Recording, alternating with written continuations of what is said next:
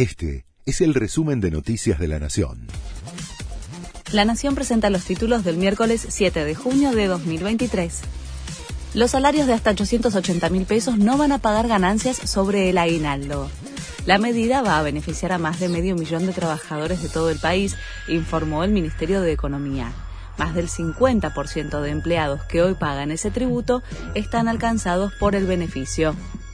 El kirchnerismo pidió citar al juez Maqueda a la Comisión de Juicio Político. Los legisladores oficialistas propusieron interrogar al ministro de la Corte sobre las denuncias de irregularidades en la obra social de los judiciales. Los legisladores de Juntos por el Cambio rechazaron el planteo y lo atribuyeron a una maniobra electoralista del kirchnerismo.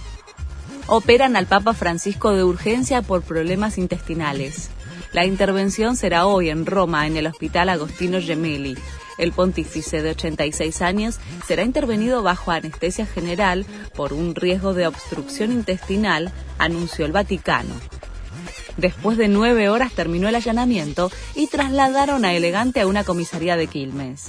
El cantante quedó detenido, acusado de amenazar de muerte a un joven a la salida de un boliche. El abogado del denunciante advierte que el artista y su banda aterran a General Rodríguez.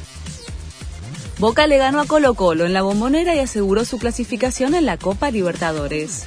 Con este triunfo por 1 a 0, los Ceneices lideran la tabla de posiciones con 10 puntos.